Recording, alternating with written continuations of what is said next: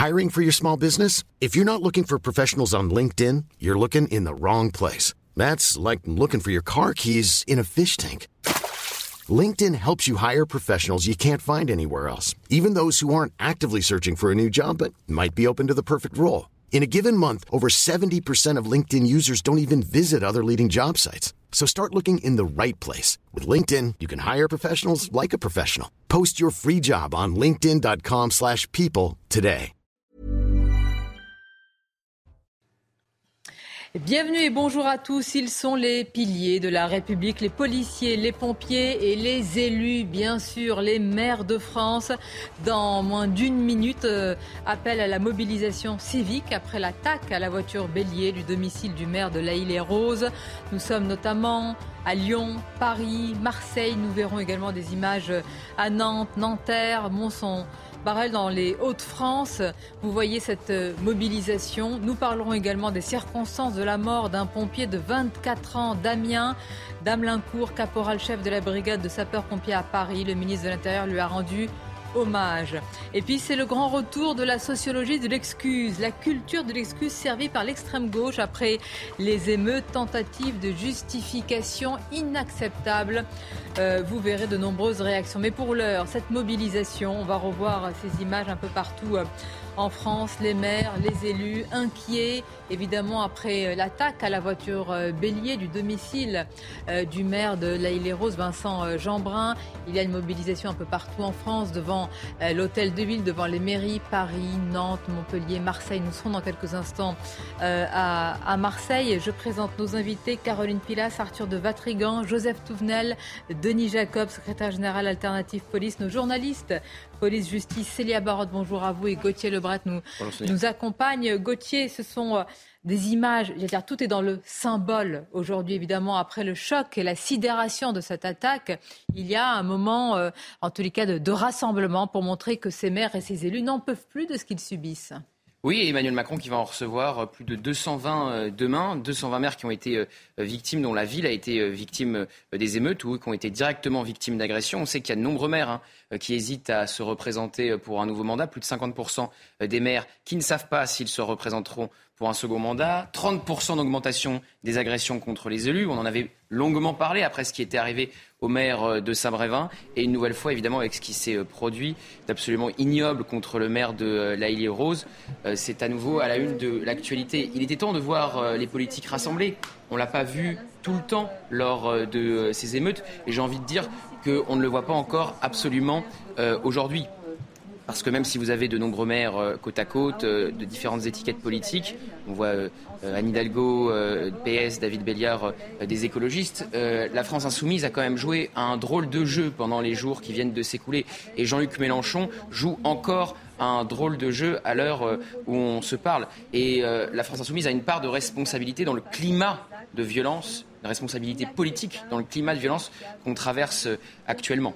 C'est un symbole que nous voyons avec, euh, j'allais dire, ce, rassemblement, cet appel au rassemblement. Mais même la question que je pose, et je la pose aux policiers, Denis Jacob, qu'est-ce qu'on va dire? Qu'est-ce que le gouvernement, à part une présence hier importante, vous avez l'exécutif euh, aux, côtés du maire de, de la Île-et-Rose, mais enfin, on ne va pas mettre un policier derrière chaque élu, chaque maire. Euh, c'est ça la réalité. Donc, quelle protection aujourd'hui? Que peut leur apporter l'État en termes concrets? Je pense que malheureusement le sujet est particulièrement euh, complexe, difficile, ce qui vaut pour les maires, euh, bien évidemment, premier élu d'une commune, vaut aussi pour mes collègues policiers? Euh, et aujourd'hui, vous le savez, nos collègues, en dehors d'être ciblés quand ils sont en service, aujourd'hui sont suivis, identifiés. J'ai de nombreux témoignages qui font remonter qu'ils euh, sont même, ces individus, à proximité des commissariats, relèvent les plaques d'immatriculation, suivent nos collègues, mais veulent s'en prendre aussi à leur famille. C'est ce qui s'est passé aussi pour le maire de La Île-et-Rose. Hier, on a une collègue hors service avec ses deux enfants qui a été poursuivie euh, du côté de Palaiso, si je ne me trompe pas, euh, et qui a failli être percutée. Donc si les policiers eux-mêmes ne peuvent pas être protégés, euh, qu'est-ce que ça va être du reste de la société Vous répondez à ma question, pardonnez-moi, moi j'ai l'impression qu'on est démunis, qu'on est un peu euh, nu. Euh, je parle au plan de, ce qu'on peut proposer parce qu'on ne pourra pas assurer une sécurité rapprochée, renforcée pour tous ces maires et ces élus. La réponse, Sonia, et je ne veux pas qu'on interprète mes, mes propos par rapport au travail de la justice, mais il faut une réponse pénale ferme. On ne peut pas avoir le code pénal qui donne des sanctions et avoir comme décision de justice des sanctions à minima, de sursis et autres. À un moment donné, il faut être Mais ferme. En attendant, vous avez quand même dit quelque chose qui me paraît essentiel. Arthur de Vatrigan, on va s'y arrêter. Vous avez aujourd'hui des policiers dont les identités, dont les adresses, c'est-à-dire que la famille est exposée. Il n'y avait pas cela il y a quelques années. Il y a eu le terrible choc de Magnanville et à partir de là, quand il y a eu ces assassinats, le domicile de ce couple a eu une prise de conscience terrible. Mais après, tout est revenu comme avant. On a oublié que les policiers étaient menacés jusqu'à chez eux, comme les élus aujourd'hui. Bah, on a oublié aussi, rappelez-vous, en 2005, les émeutes, le maire de Montfermeil, Xavier Lemoine, avait été attaqué euh, dans sa maison, voiture bélier. Euh, ses filles ont été agressées chez lui. Euh, quelques mois plus tard, il avait été percuté avec sa moto. et voilà, c'était passé, on était passé après.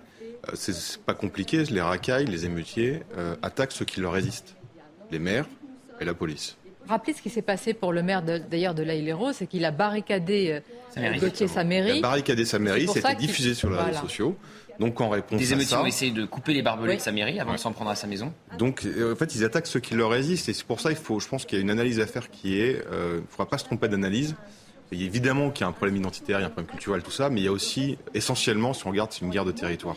Regardez tous les points chauds de ces deux dernières nuits c'est des points où il y a eu des points de deal qui ont été tapés par la police sévèrement.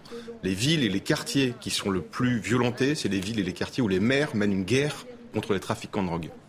À chaque fois, c'est ça. Donc il y a évidemment un problème identitaire, mais il y a une guerre de territoire. Et le problème, c'est que le symbole, le message qu'envoie le gouvernement, c'est on recommence, on vous donne des valises d'oseille, on va apaiser, vous allez récupérer votre territoire et on va reconstruire. Bah, d'accord, mais apaiser, là, c'est quand même une urgence, au moins. Ah, même si les appels. on n'appelle pas à coup d'argent, c'est pas possible. Ça, c'est sûr. le problème, là, c'est une guerre de territoire. Et quand vous avez, alors peut-être que vous allez me l'affirmer ou me le confirmer, mais quand vous avez, des policiers sont tirés dessus à balles réelles, comme à Nîmes il y a deux jours, euh, et que globalement on répond avec des armes non létales et que les consignes c'est d'éviter d'aller à la confrontation parce qu'on sait qu'il y a une escalade avec un mort qui peut engendrer une guerre civile, forcément le rapport de force est inversé. Quel est l'objectif? Est-ce que euh, c'est d'éviter un nouveau drame pour qu'il n'y ait pas, alors là, l'embrassement généralisé?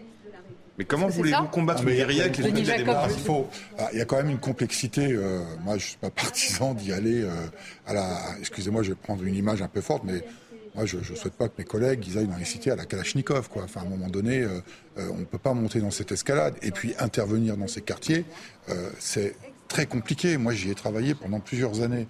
Euh, autant sur une manifestation, dans une avenue, vous pouvez euh, euh, tout cadrer, tout et encore, vous pouvez tout encadrer et à peu près régler le problème du maintien de l'ordre. Mais dans des quartiers, c'est complètement, c'est complètement. Déjà, il y a l'environnement qu'on ne connaît pas forcément, puisque beaucoup de policiers qui interviennent ne sont pas issus du quartier. il y a l'environnement, donc les rues, les bars, d'immeubles, les, les, squares. Enfin, il y a tout un, tas, un contexte de, qui fait qu'on ne peut pas intervenir en sécurité et que malheureusement, il vaut mieux reculer pour notre sécurité euh, que, que d'intervenir et d'avoir des policiers euh, de tuer ou, d'autres personnes de tuer. Et une autre chose, Sonia, permettez-moi, euh, le problème qu'on a aujourd'hui par rapport aux émeutes de 2005, c'est la problématique des réseaux. On en parlait un petit peu. On va en, parler parce que parfois c'est l'arbre qui cache la forêt, mais il y, a quand même un, un, rôle. Mais vous dites parfois les policiers reculent. ils sont surtout d'un courage admirable là. Et, surtout, il n'y a pas de nouveau drame, même si on va voir la mort de son pompier. On va en parler avec Célia Barotte, là, dans le cadre eh bien, de, sa mission, si je peux dire. Mais enfin, parfois, les policiers reculent. Mais les maires, les élus, euh, Caroline Pilastre, euh, le maire de La Île-et-Rose, dit on ne le lâchera pas.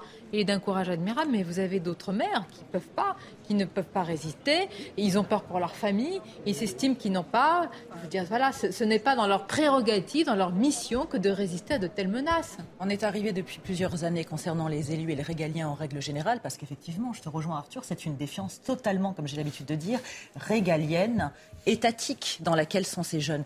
Mais ces jeunes agissent aussi dans toutes les villes de ah, c'est des émeutiers. Hein, des émeutiers, pardonnez-moi. Oui, c'est par rapport à l'âge, parce que là, j'ai ah quand même sidérant 13 à 15 ans exactement. Mais là, on est même dans du terrorisme, pardonnez-moi, parce que la définition du terrorisme, c'est de terroriser les gens et de vouloir les assassiner. C'est ce qui a failli se passer pour la famille de ce maire de la haye les maires, depuis plusieurs années, lorsqu'on les interviewe sur le terrain, ils vous disent textuellement, on est esselé, on est isolé, l'État ne nous entend pas, on est seul à essayer de régler des problèmes qui parfois ne sont pas de notre ressort. Que fait-on? Donc maintenant, on s'en prend à leur famille, on s'en prend aux particuliers, on s'en prend au commerce, on s'en prend à nous tous, mais jusqu'à quand? Là, c'est une guérilla urbaine qu'il y a.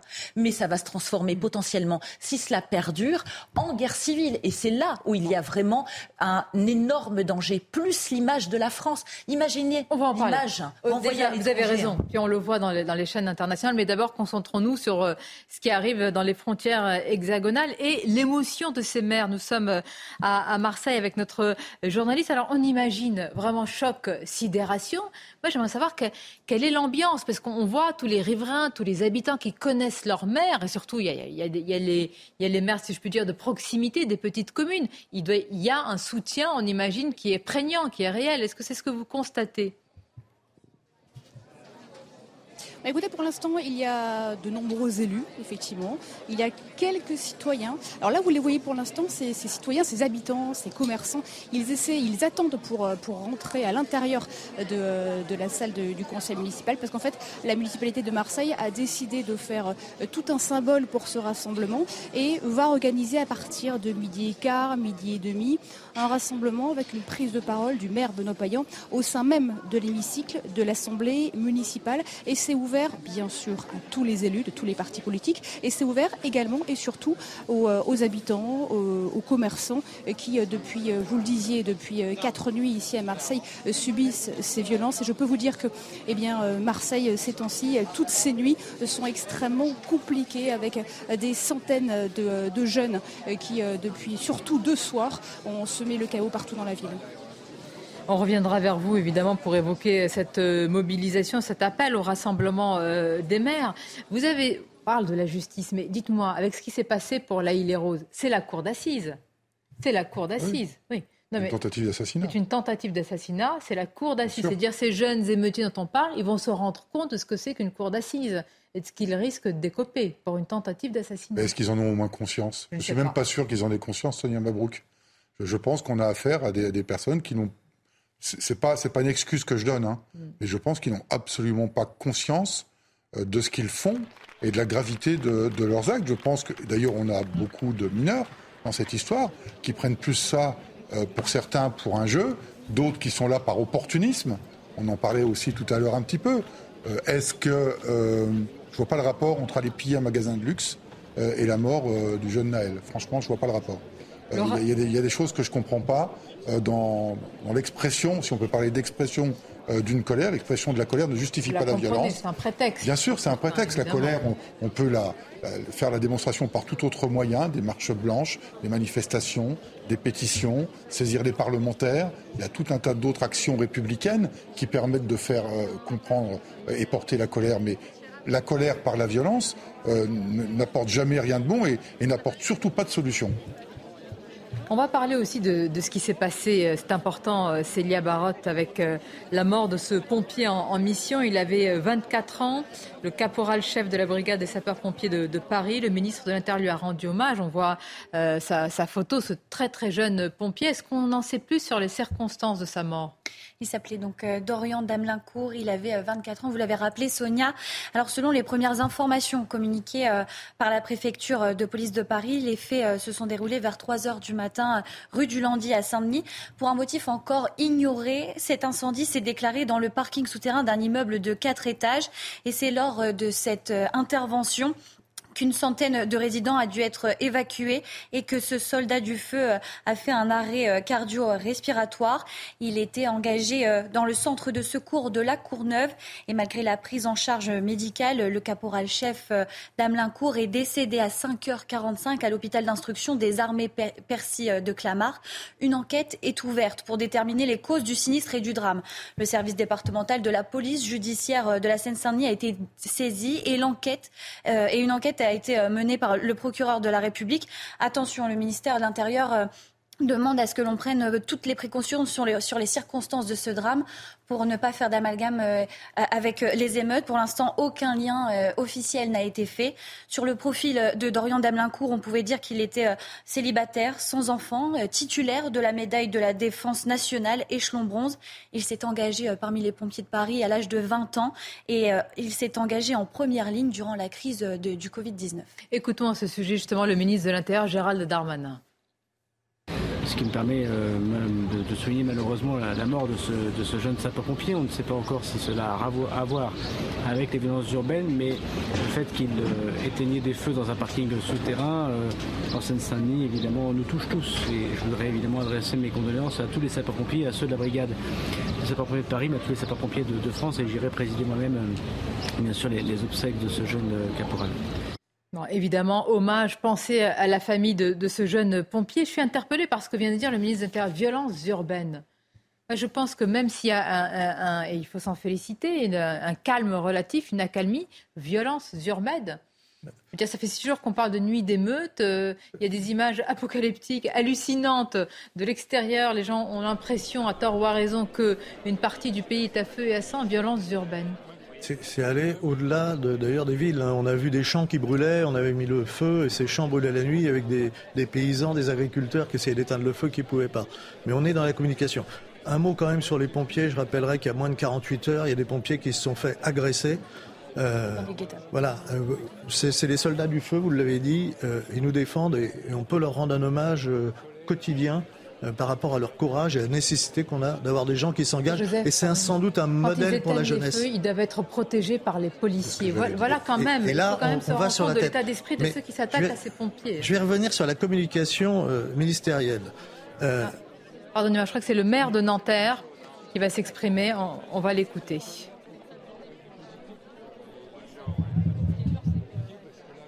France, dans un délai précipité, mais nous sommes euh, bien sûr euh, des élus et nous sommes euh, solidaires de toutes celles et tous ceux qui sont victimes de, violences.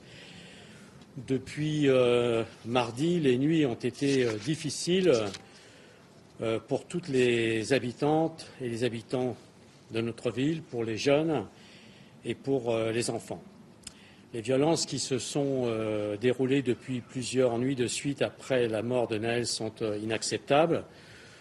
Nous l'avons euh, dit euh, dès le départ, la, violence ne conduit nulle part et elle affaiblit euh, l'immense mouvement d'émotion qui entoure la famille et les proches de Noël, ainsi que l'exigence de justice que nous devons tous ensemble porter.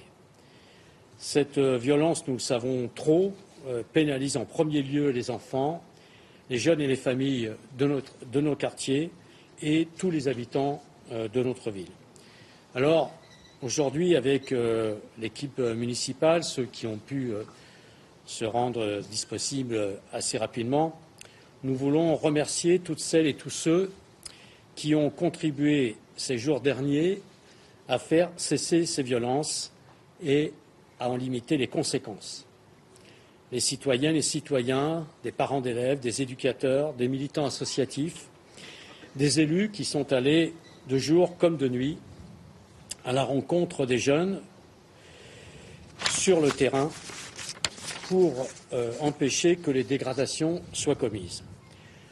Nous voulons remercier tous les personnels municipaux, les médiateurs, les agents de la voirie, mais aussi au-delà, l'ensemble des personnels qui ont souvent dépassé le cadre de leurs fonctions pour participer à cette mobilisation. Nous remercions également les services de secours et notamment de police, de pompiers avec lesquels nous nous sommes coordonnés chaque nuit. La nuit dernière, il y a eu très peu d'incidents à Nanterre, dont l'un d'ailleurs clairement n'était pas lié à ces violences urbaines. Nous continuons donc d'appeler l'ensemble des habitants dans leur diversité à faire, à faire que ces violences qui se sont arrêtées la nuit dernière, nous continuons sur cette voie-là. nous souhaitons que justice soit rendue pour Naël et que l'appel à cesser les violences et les dégradations lancées par la famille de Naël, et notamment par sa grand-mère, soit entendu et respecté. Bien sûr, ensemble, nous, nous continuons, nous continuerons d'agir au quotidien pour que dans notre ville, dans nos quartiers, les habitants et les jeunes en particulier bénéficient des services publics de qualité dont ils ont besoin. Et nous continuerons à porter des exigences auprès de l'État et du gouvernement pour que ce qu'il est nécessaire de faire ici et sur le terrain soit fait. Nous continuerons d'agir pour plus d'égalité et de justice sociale et nous continuerons d'agir pour que faire de Nanterre cette ville pour toutes et pour tous à laquelle nous sommes profondément attachés. Merci.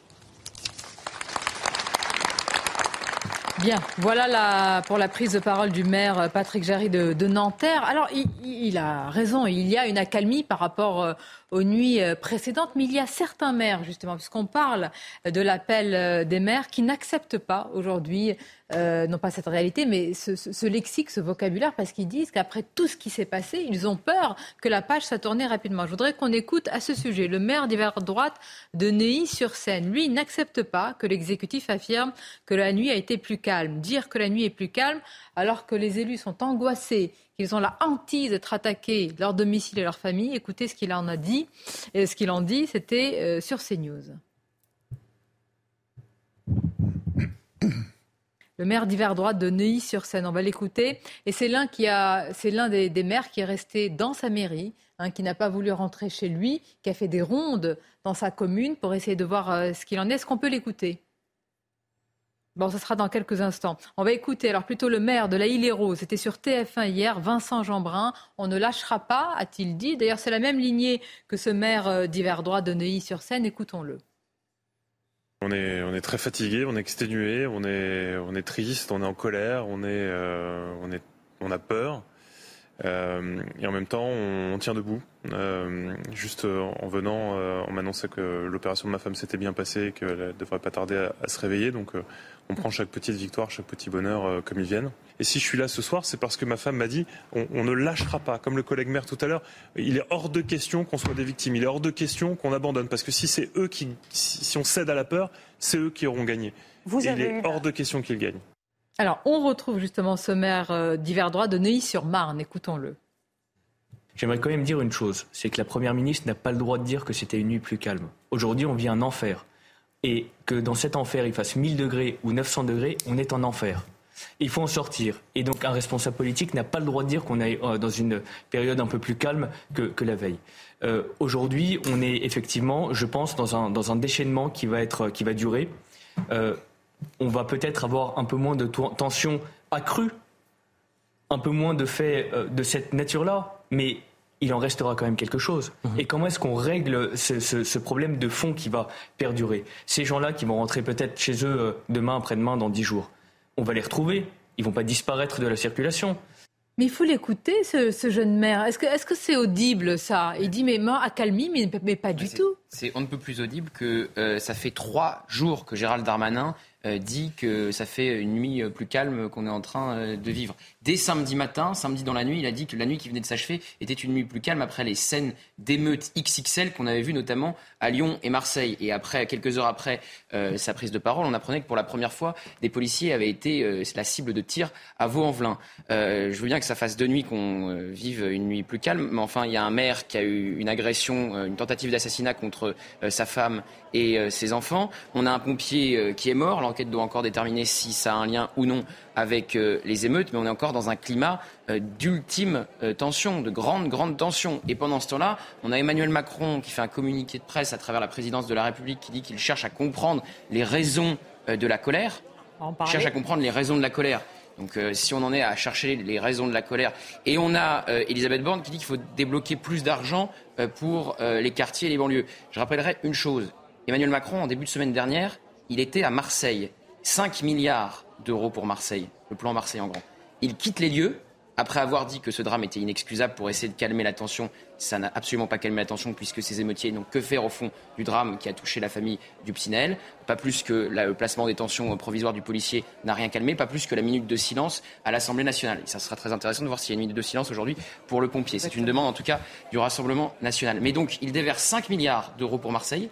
Il quitte Marseille. Deux jours plus tard, Marseille euh, est à feu, euh, pas à sang, mais est à, euh, les rues voilà, pillées, saccagées, etc. Donc ça prouve bien que on peut injecter autant de milliards qu'on veut, ça ne calme pas les émeutiers. Mais on va en parler parce que quand le président de la République, à l'aune de tout ce qui s'est passé, dit qu'il veut comprendre profondément ce qui est en cours dans son propre pays, on, se dit mais que faut-il de plus? Quelle analyse, quel livre qui n'a pas décrit cela? Et justement, on verra une tribune très intéressante du Figaro du jour de Georges Bensoussan, historien, et qui a dirigé l'ouvrage collectif Les territoires perdus de la République.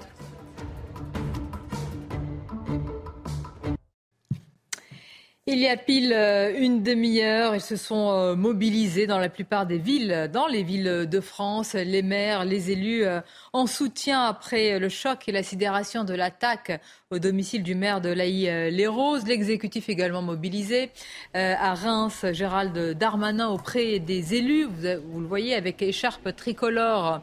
Évidemment, ils sont sains de leur écharpe tricolore. On va continuer à en parler, surtout poser la question maintenant. Mais quelle protection en réalité pour ces élus pour ces maires, pour ces policiers, pour ces pompiers, au-delà des paroles et des, messages de soutien? Mais tout d'abord, les titres CNews Info, c'est à vous Simon.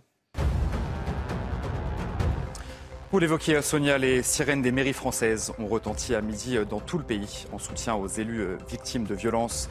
C'est le cas notamment, vous le voyez sur ces images à Marseille. Euh, l'appel a été lancé par David Lisnard après l'attaque à la voiture bélier du domicile du maire de l'Aïle-les-Roses, Vincent Jeanbrun. Et puis dans la métropole de Grenoble, le maire de la ville de Fontaine et deux élus ont été visés par des tirs de mortier. Les faits sont produits la nuit dernière alors qu'ils se rendaient sur les lieux d'un feu de poubelle. Dans la nuit de jeudi à vendredi déjà, la mairie de la ville avait été saccagée par des émeutiers sur place. Et puis Gérald Darmanin est donc en visite à Reims depuis ce matin, une ville particulièrement touchée par les violences urbaines. Il n'y a pas de justice à deux vitesses, il faut écouter les quartiers et condamner les voyous, a notamment affirmé le ministre de l'Intérieur. Gérald Darmanin qui est sur place à la rencontre d'élus et des commerçants touchés par les émeutes. Là, il est rose. Il y aura également évidemment une mobilisation devant la mairie vers 15h. Euh, On va voir avec vous dans quelques instants, Célia Barotte, les, suites euh, de, l'enquête pour tentative d'assassinat. Mais tout d'abord, écoutons. Écoutons un autre discours qui dit on ne peut pas dire que c'est un retour au calme après ce qui s'est passé par rapport au domicile de ce maire. C'est celui de la sénatrice Jacqueline Eustache-Bregnaud. Ce décalage, c'est une réalité.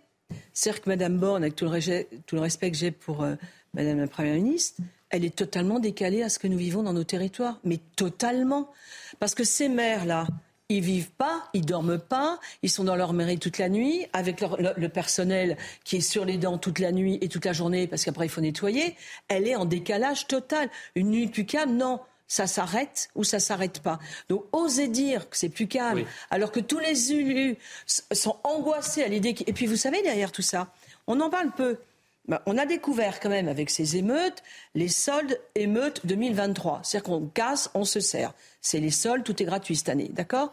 Et est-ce, que est-ce qu'on imagine les conséquences pour les commerces de proximité qui sont détruits aujourd'hui, alors qu'un certain nombre de maires se battent pour maintenir le commerce de proximité dans les quartiers populaires de nos villes et qu'ils sont cassés quand on casse les, commerces de son pas obligatoirement pour tout voler, mais souvent pour tout voler, eh bien, tout le monde va s'en aller. Il arrivera un moment où il n'y aura plus personne. Donc, quand la Première ministre dit ça a été plus calme. Sincèrement, je comprends la réaction des élus qui, qui tiennent à bout de bras aujourd'hui. Vous savez, aujourd'hui, les piliers de la République, ce sont les élus locaux. Mais franchement, on est frappé par la distorsion, une dichotomie entre les discours de l'exécutif, et c'est vrai, même si on a tous envie de voir qu'il y a une accalmie sur le terrain, Joseph Touvenel, et ses élus, alors sénatrices, maires, alors les commerçants, n'en parlons pas, et puis même... Les, Rappelez-vous la, communication, il n'y a pas si longtemps, euh, après la nuit où a été incendiée la maison du maire de l'Île-et-Rose, la communication euh, gouvernementale, c'était pas d'incident notable. C'était ça le communiqué qui arrivait le matin pour nous dire que dans la nuit, il n'y avait pas eu d'incident notable. Si ce n'était pas un incident notable, c'était quoi? Le maire de la île rose comme beaucoup d'autres élus, euh, faut noter que quand il y a eu un changement de municipalité à la île rose tout de suite, il s'en est pris au, point de deal. Et là, sans doute qu'il paye. Ça veut dire que ces maires courageux, ne sont pas soutenus. Ne croyons pas non plus que tous les élus locaux soient courageux. Certains sont dans la compromission. Mais la compromission, ça n'a qu'un temps. La compromission, ça cache les choses et le réel ressort. Parce que même les endroits où ces maires ont été dans la compromission, il n'y a pas que moi qui le dis, hein, je voyais le général de Villiers il y a trois jours, c'est exactement ce qu'il me disait. Il me disait, je n'ai plus aucune confiance dans les politiques et beaucoup sont compromis euh, dans les niveaux des politiques, alors que lui essaye de se battre dans les cités. Et donc la compromission, eh bien le réel nous rattrape, et ils sont aujourd'hui rattrapés par le réel. Et les plus courageux, évidemment, c'est les premiers qui payent, parce que c'est ceux qui tiennent. Mais est-ce qu'on doit demander aux maires d'être courageux? Est-ce que c'est dans les pardonnez-moi Est-ce qu'on doit demander aux maires de laisser, enfin, d'accepter le risque que leur famille soit exposée? Moi, je ne normalement leur famille ne devrait pas être exposée, mais je, note la, mère, la mère de Pontoise, elle s'est fait agresser avec ses enfants dans sa voiture il n'y a pas si longtemps. Il doit y avoir 48 ou 72 heures ça n'a pas quand même traumatisé. Pas une indignation généralisée. le maire de Saint-Brévin avait démissionné. il a démissionné quand on s'en est pris à ses véhicules et à sa maison. Pareil, on a mis le feu à ses véhicules et à sa maison. Et sur effectivement le discours de l'exécutif qui est euh, qui soulève des interrogations depuis euh, plusieurs heures. Je vous rappelle, nous étions ensemble, Sonia. Euh, Gérald Darmanin était en déplacement à Tourcoing jeudi et il a dit euh, l'ordre républicain va revenir ce soir dans les rues de France. Qu'est-ce que vous avez dit à ce moment-là? Attention, quand on dit ça, eh ben, le lendemain, si on a un risque d'accru de violence, eh ben, voilà. On peut sortir l'archive qui a 24 heures et on voit bien que l'ordre républicain n'est pas revenu euh, depuis trois jours. Et puis, sur la dernière cellule de crise interministérielle qui a quelque part accouché d'une souris. Certes, on a annulé le concert de Mylène Farmer au Stade de France. On a annulé quelques kermesses euh, d'écoles euh, parisiennes qui allaient célébrer la fin de l'année scolaire. On n'a pas annulé, je peux vous le dire, parce qu'hier, je, circulais pour aller animer le grand rendez-vous. Par contre, il y, a des courses à pied qu'on n'annule pas. Ça, c'est pas grave. Je veux dire, ça, ça reste à Paris. Hein. Voilà. Non, mais pardonnez-moi, ce coup de gueule passager, enfin, on annule tout, mais il y a des choses. Vous avez raison, par Madame Hidalgo. De mesure, ça, ça reste. Moi, je n'ai rien contre les marathoniens, mais je suis fan de Mylène Farmer. Je devais assister comme 80 000 personnes. Oui, je passe un vous allez vous en remettre. Le vendredi soir avec un ami qui venait de province et qui a fait des frais, c'est quand même lamentable en termes d'insécurité. Après, évidemment, il valait mieux pour notre sécurité rester chez nous, mais ça en dit long quand même sur l'état du pays et sur le renoncement. C'est la punition collective. Oui, c'est ça. C'est la punition collective. C'est hérité quand même du Covid. Hein Bien sûr. Complètement. Mais on a, ce qui est intéressant, c'est que Emmanuel Macron quitte précipitamment vendredi Bruxelles et le Conseil européen entre Bruxelles et Paris. Il fait une déclaration qui nous est donnée à travers la présidence de la République en disant Emmanuel Macron est prêt à revoir le maintien de l'ordre sans tabou. Donc là, on se dit, il va donner euh, euh, son, comment dirais-je, son go aux, policiers et euh, il va légitimer la seule force qui est légitime, c'est-à-dire la force des forces de l'ordre. Et finalement, rien ne change. Au même moment, Elisabeth Borne fait une déclaration en disant que tout est sur la table. à ce moment-là, on parle de couvre-feu, euh, d'état d'urgence. Euh, chacun va voir ce que l'état d'urgence euh, peut changer, puisqu'on rappelle qu'en 2005, l'état d'urgence, après dix jours d'émeute, avait été déclenché à l'époque par, par Jacques Chirac, et l'état d'urgence n'est pas déclenché. Donc cette communication était quand même très hasardeuse et posait plusieurs questions, parce qu'on avait une communication ferme, quasiment martiale du chef de l'État, et au final, il n'est rien sorti, ou presque, quelques concerts annulés, on est en train de réfléchir sur les causes profondes. Célia on va revenir aussi sur l'enquête, évidemment, autour de la tentative d'assassinat euh, au domicile du maire de Laï-les-Roses. Donc là, c'est le début de l'enquête. Début de l'enquête, le procureur de Créteil euh, a indiqué qu'une enquête est ouverte pour tentative d'assassinat. Elle a été confiée au service départemental de la police judiciaire. Désormais, des agents doivent procéder à des constatations au domicile du maire. D'après le procureur de la République, l'intention des auteurs des violences était bel et bien de brûler le domicile euh, du maire. Selon ces, constatations, euh, tout laisse présumer que le véhicule a été lancé dans l'intention de, de, commettre un drame dans ce domicile. Un accélérant d'incendie a même été retrouvé sur place dans une bouteille de soda. Le pire a été évité car le véhicule en feu a été stoppé euh, euh, par un muret, par les escaliers. Mais les flammes ont atteint euh, tout de même le portail d'entrée et le véhicule de la famille. Les euh, individus n'ont pas réussi à pénétrer dans le domicile. Et pour le moment, dans cette affaire, aucune interpellation euh, n'a été annoncée. Les individus ayant projeté le véhicule avaient déjà quitté les lieux quand la police est arrivée sur place. En tout cas, pour l'instant, l'enquête se poursuit et toute, toute la lumière doit être faite sur cette histoire. Évidemment. Alors, je voudrais quand même euh, vous parler de ce qui est en train de. Enfin, vous l'avez vu sur les réseaux sociaux. J'ai quand même quelques exemples sur le grand retour de la sociologie de l'excuse, la culture de l'excuse, servie, resservie euh, ad nauseum par l'extrême gauche. Euh, voilà les quelques réactions sur les réseaux sociaux. Le sociologue Geoffroy de la Gannerie, tirer des feux d'artifice sur les forces de l'ordre, Monsieur Denis Jacob, s'est envoyé un message de détresse contre les violences policières. Autre euh, réaction sur les réseaux sociaux, vous l'avez tous vu, pour Sandrine Rousseau, pour la députée Sandrine Rousseau, les pillages des magasins de marque, c'est une forme d'expression de sentiment de la relégation. Comment, qu'est-ce qu'on peut répondre à cela? que, bah, que c'est juste simplement que les racailles, les émeutiers, sont juste les enfants gâtés de la République. C'est ça la réalité, c'est que quand vous investissez des milliards et des milliards et des milliards, quand vous avez des classes des doublés, quand vous avez des avantages fiscaux pour implanter une entreprise. Euh, ils sont pas pauvres. Ils sont pas pauvres, c'est pas vrai. Quoi. Je comparer juste. Dominique Laurin avait fait une, comparaison entre Villiers-sur-Marne et Verdun. Villiers-sur-Marne, quartier dit Verdun dit quartier dit rural. Mille fois plus d'aide pour Villiers-le-Marne. Villiers-sur-Marne, pardon. Mille fois plus. Donc, faut arrêter de dire la pauvreté, c'est pas vrai. Quoi. Ils sont pas pauvres. Ils sont pourri par la République. C'est ça la réalité. Céline Pina, vous êtes euh, en direct avec nous et je vous en remercie. Vous êtes auteur, vous êtes euh, journaliste, vous êtes euh, engagé sur différentes questions. Qu'est-ce que là, comment vous réagissez à ces, à ces réactions? Je citais le sociologue Geoffroy de la Gannerie, tirer des feux d'artifice sur les forces de l'ordre. C'est envoyer un message de détresse contre les violences policières. Au cas on l'a pas. Mais quel discours on peut opposer à ça? Bah, euh, simplement le discours de réalité, ce que l'on voit aujourd'hui, euh, c'est pas un monome euh, et un chahut un peu poussé. On voit bien qu'on a, quand on tire des, mortiers d'artifice, c'est pas pour faire joli, c'est dans le but de faire du mal, de tuer, d'incendier. C'est une façon de détourner un objet ludique en arme par destination.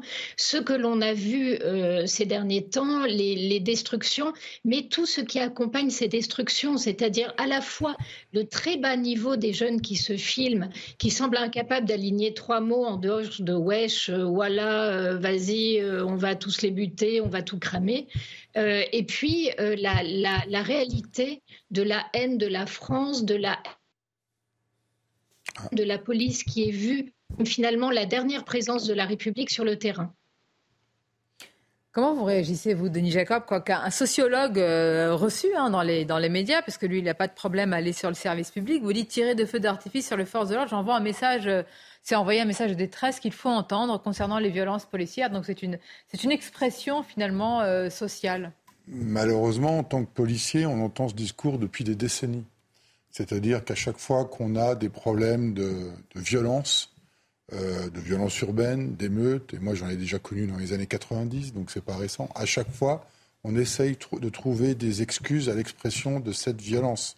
Or, il n'y a pas d'excuses à trouver. Ces violences n'ont rien à voir vous avec. Vous craignez que c'est ce qui va arriver? Vous croyez que le président de la République va dire écoutez, euh, après être revenu de Marseille, après un combien de plans en banlieue, etc., va, décréter une nouvelle. Euh, mais alors, il y a une chose est sûre c'est qu'aujourd'hui, il y a besoin d'une réponse sécuritaire.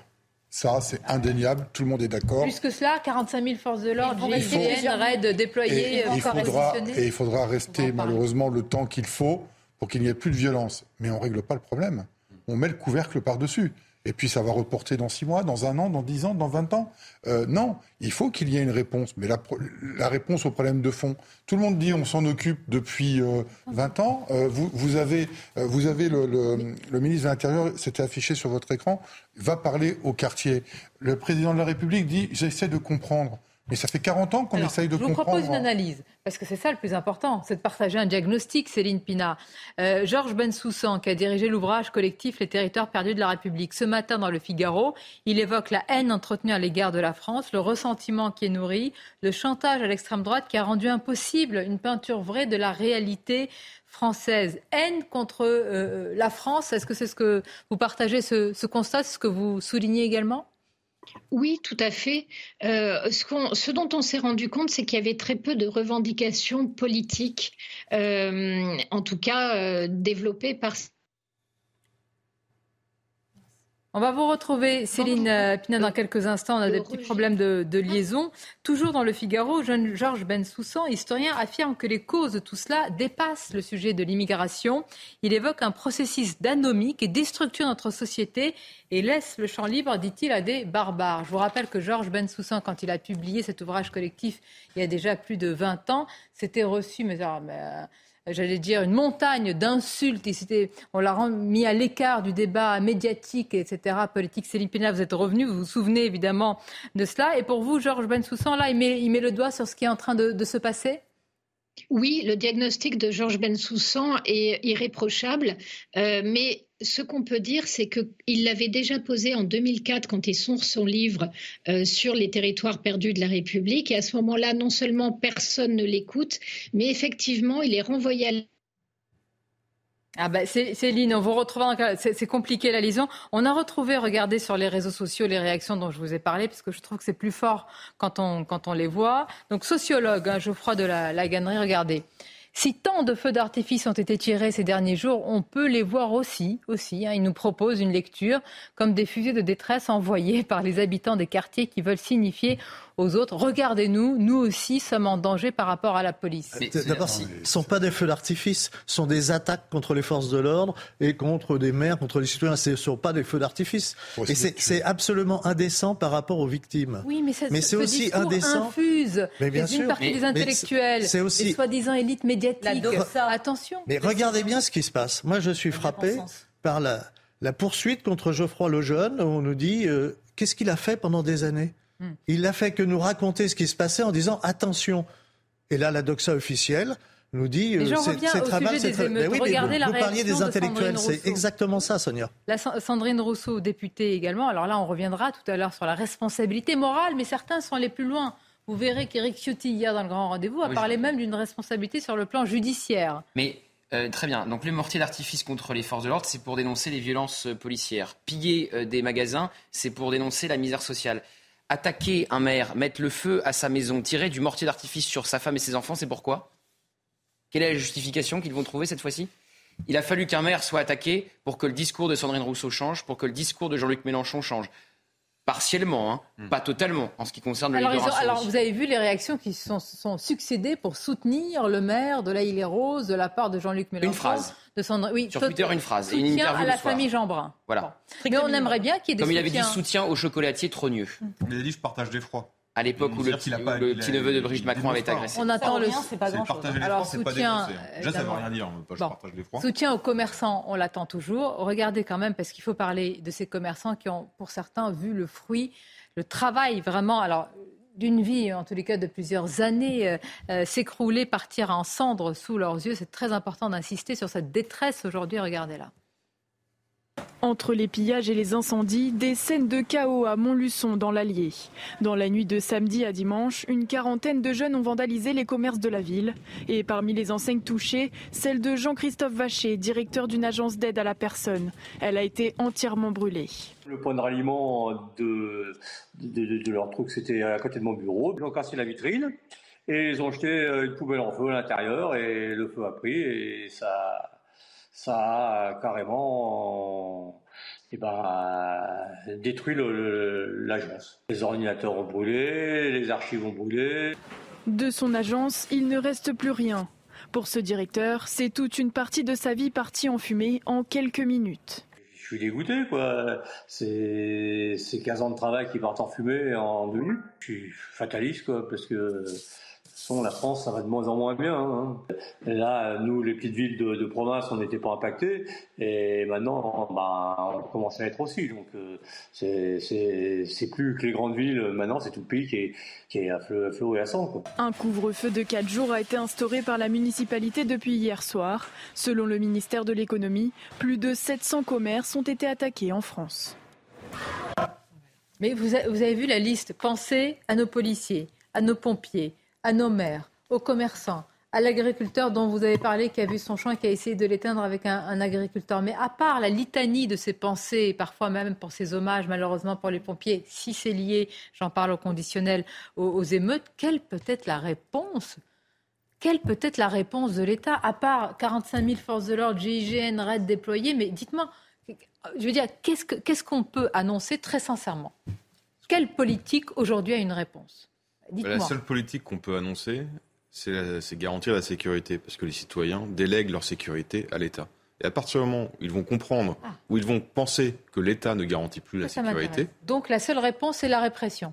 Évidemment. Et qu'est-ce qu'on peut faire Attendez, évidemment, moi je pose la question. Est-ce que c'est la seule réponse à partir du moment où le, à partir du moment où le citoyen ne croit plus que l'État va lui garantir la sécurité, il va garantir sa sécurité par ses propres moyens. soit par des privés, d'ailleurs il y a déjà des sociétés privées qui sont utilisées, soit en faisant eux-mêmes la, justice. On a déjà vu des magasins d'ailleurs euh, euh, hein. prisonniers des euh, le maire de le maire de l'Aïle Rose justement sur notre antenne avait dit pour des actes hors normes il faut un cadre juridique hors normes. Il avait demandé à l'état d'urgence justement pour répondre à, cela. Des, communes ont, instauré un couvre-feu et pourtant. Et poussé pourquoi l'État Parce que Gauthier parlait tout à l'heure des atermoiements de l'État sur l'état d'urgence ou le couvre-feu national.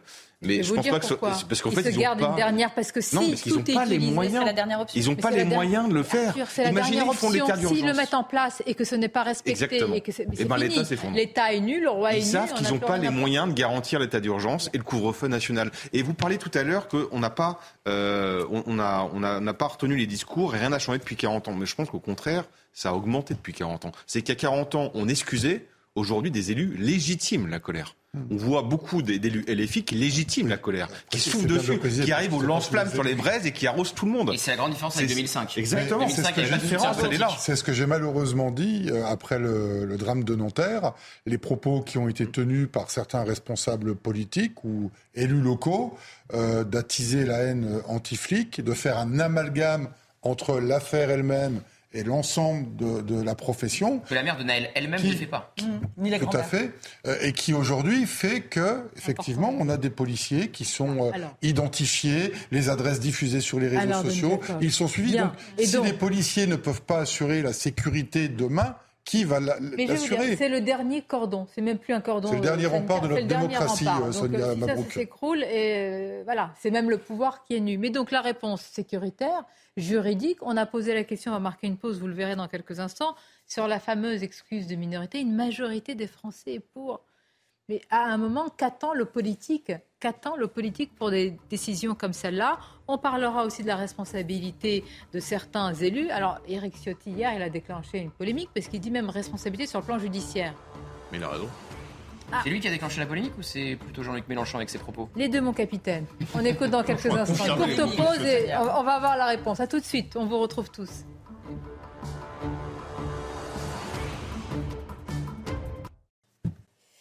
Des rassemblements et une mobilisation un peu partout en France après le choc et la sidération suite à l'attaque du domicile du maire de l'Aïle-les-Roses. Vous en parlez à la une du journal. Bonjour à vous, Simon Guillain.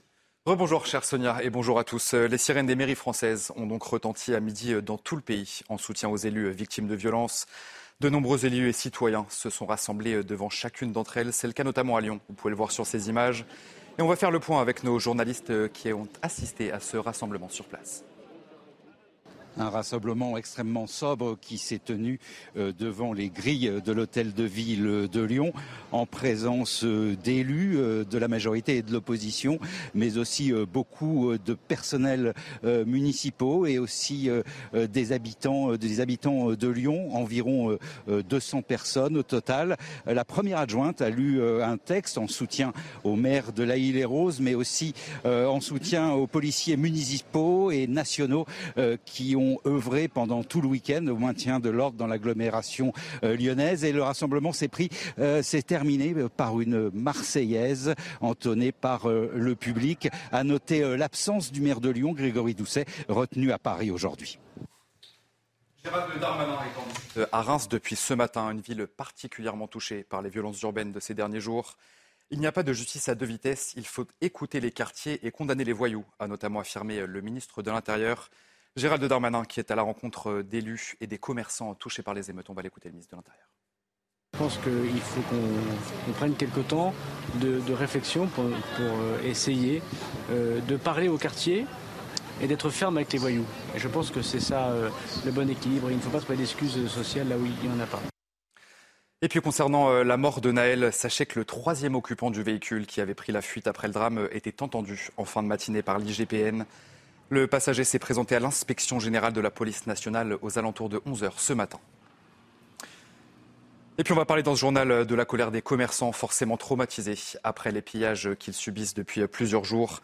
C'est le cas notamment dans la ville de Marseille. On va écouter ce témoignage d'une propriétaire d'un bar tabac qui a été pillé vendredi soir. Et vous allez voir que les images sont assez impressionnantes.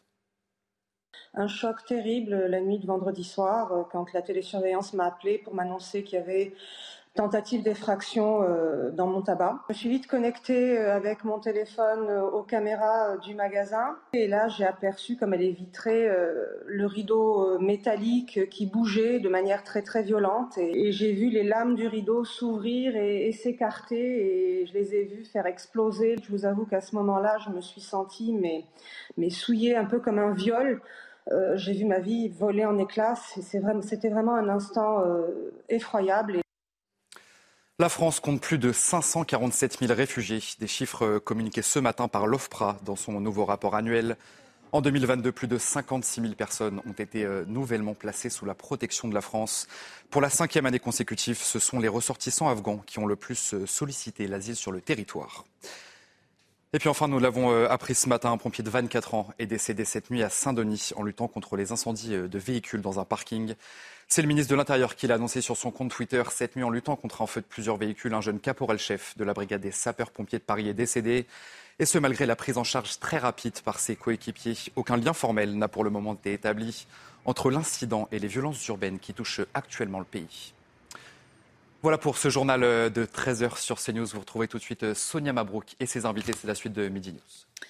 Avec ce que nous avons vécu hein, ces derniers jours et ces dernières nuits, autrement dit des émeutes d'une violence inédite, inouïe.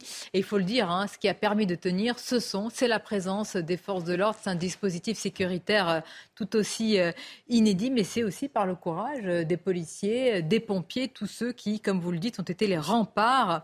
Les remparts, alors eux-mêmes, mais aussi leurs familles. Il faut y penser, tout comme on a une pensée pour la femme du maire euh, Vincent Jeanbrun de la Île-et-Rose avec les enfants, hein, avec, ses, enfants qui ont été pris à partir. On a une pensée aussi pour euh, évidemment euh, les, époux, les épouses, les compagnes et compagnons de tous ces policiers, policières, pompiers, etc., qui sont engagés sur le terrain. Regardez ce sujet qui est consacré à leur inquiétude, à leur hantise véritablement. Il est signé Mathilde Ibanez et Célia Judas. Il est environ 17h40 hier à Villeparisis en Seine-et-Marne quand une policière hors service se fait poursuivre en voiture par trois individus soupçonnés de l'avoir reconnue. Dans la voiture, la femme est accompagnée de ses enfants. Les suspects ont d'abord tenté de la bloquer à un feu rouge, puis de percuter son véhicule pour la contraindre à s'arrêter, avant de la poursuivre pendant près de 15 minutes. Une tentative d'agression qui n'est pas sans précédent. Cette haine, on l'a monter depuis six ans. Mais là, ça arrive à un point où clairement la chasse envers nos maris et envers nos familles est ouverte. Nous, nous, ça nous alerte. Nous, on le dénonce, on le crie, on le hurle, on ne sait plus quoi faire pour être entendu parce qu'on a nos familles qui sont aujourd'hui réellement en danger. Mobilisés en grand nombre sur les émeutes qui secouent la France, les policiers sont particulièrement inquiets pour leur sécurité et celle de leur famille. Depuis quatre jours, clairement, je vous le dis, on ne vit plus on ne vit plus. Il y a de plus en plus de d'échanges sur euh, nos adresses euh, sur des photos, comme on a vu il y a quelques années. L'association Femmes des Forces de l'Ordre en colère aimerait que le gouvernement se rende mieux compte des dangers encourus par les policiers et leurs familles aujourd'hui devenus des cibles.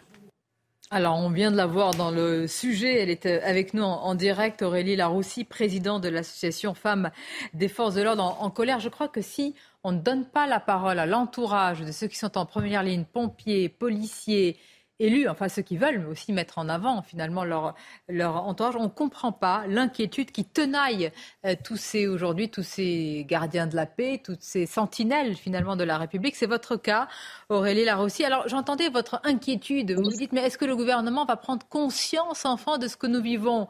Vous croyez qu'il va en prendre conscience? Malheureusement, euh, j'ai l'impression que tant qu'il n'y aura pas un drame, un drame réel, c'est-à-dire euh, une famille attaquée à domicile, j'ai pas l'impression que ce gouvernement prenne les choses euh, vraiment au sérieux. Moi, je vois, ça fait six ans aujourd'hui qu'on annonce, qu'on alerte, euh, sans jamais été avoir écouté, sans jamais été avoir entendu. Euh, là, il y a une réelle chasse aux policiers, à leurs familles qui est ouverte. Hein.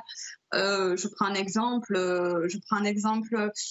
les, des salles de sport qui ont qui ont donné des informations sur les inscrits, sur les policiers inscrits dans ces salles-là.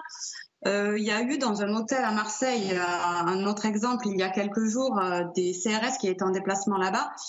donc on pense que c'est un employé, ou du moins un ancien employé de cet hôtel, qui a visité les chambres de, de nos hommes. Un CRS s'est vu voler son, son ordinateur. Donc c'est vrai que dans un ordinateur, ben, on a tous des informations personnelles avec l'adresse. Il euh, y, a, y, a, plein, plein, euh, plein de faits qui ne sont pas dénoncés dans les médias et, je ne sais pas si même nos politiques sont informés de cela, mais ils cherchent vraiment nos domiciles. Alors avant, on avait peur pour nos époux en service, maintenant on a peur à la maison. Et euh, comme on, le dit, on a des enfants, on a, une vie. Ça, hein. c'est inacceptable, évidemment. Aurélie, est-ce que vous pouvez nous raconter comment vous avez vécu euh, ces dernières nuits?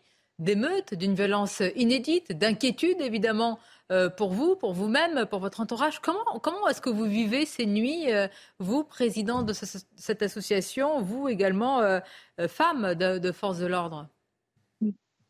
Alors moi personnellement, euh, je le vis euh, difficilement dans la vie privée parce que c'est vrai que les nuits euh, sont un petit peu courtes, on attend les messages, on est un petit peu arrivé sur le téléphone. sans compter que bon moi de par ma fonction, j'ai aussi énormément d'amis policiers. Je me lève le matin, la première chose que je fais, c'est j'attrape vite mon téléphone, à savoir si j'ai pas eu un message qui m'annoncerait le pire, pire dans la nuit. on est vraiment, j'ai toujours réussi à prendre du recul de par ma fonction. Mais même moi, personnellement, euh, ça devient très difficile. Euh, j'essaye de, remonter aussi les, autres épouses, les autres mamans de mon association. Je reçois euh, des dizaines, des dizaines de dizaines de messages quotidiens où ces femmes-là sont vraiment apeurées, ne savent plus quoi faire, ne savent plus quoi dire à leurs enfants aussi, parce que il euh, y en a qui, bon, il y a des enfants en bas âge où là, ils ne se rendent pas compte, évidemment. Mais quand vous avez des, enfants en âge de comprendre, quand on voit ce qui se dit, ce qui tourne dans les médias, sur les réseaux sociaux, on explique tout ça comment, nous, à nos enfants? C'est une vraie question et je vous avoue qu'on n'a pas de réponse. Comment expliquer l'inexplicable?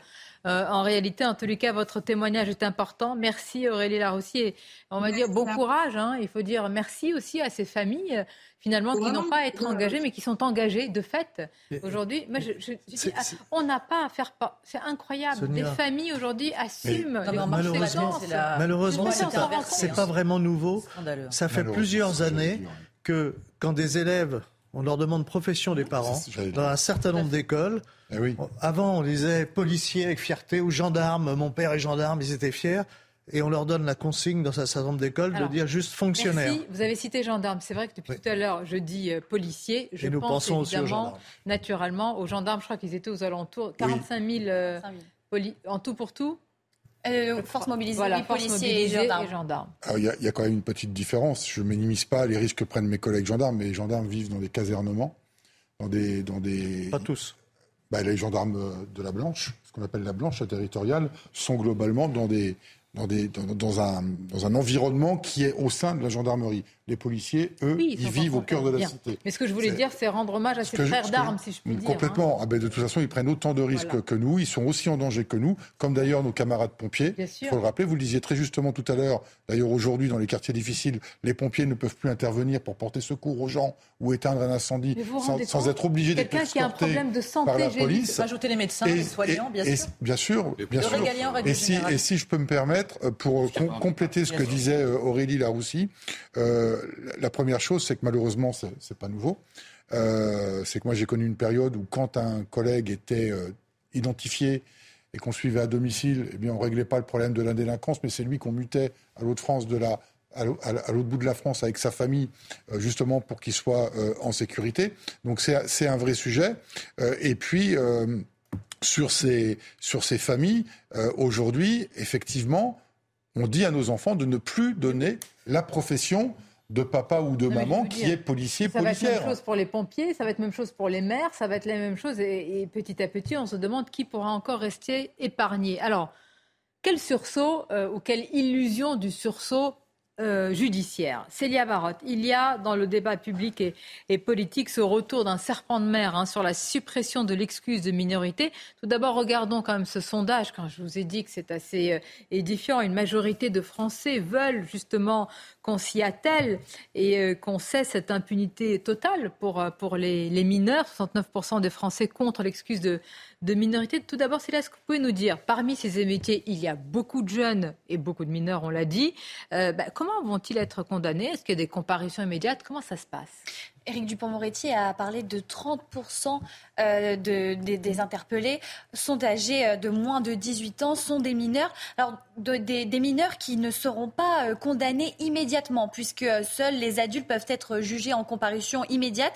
Si le parquet décide d'engager des poursuites à leur encontre, à l'issue de leur garde à vue, ils seront présentés à un juge des enfants.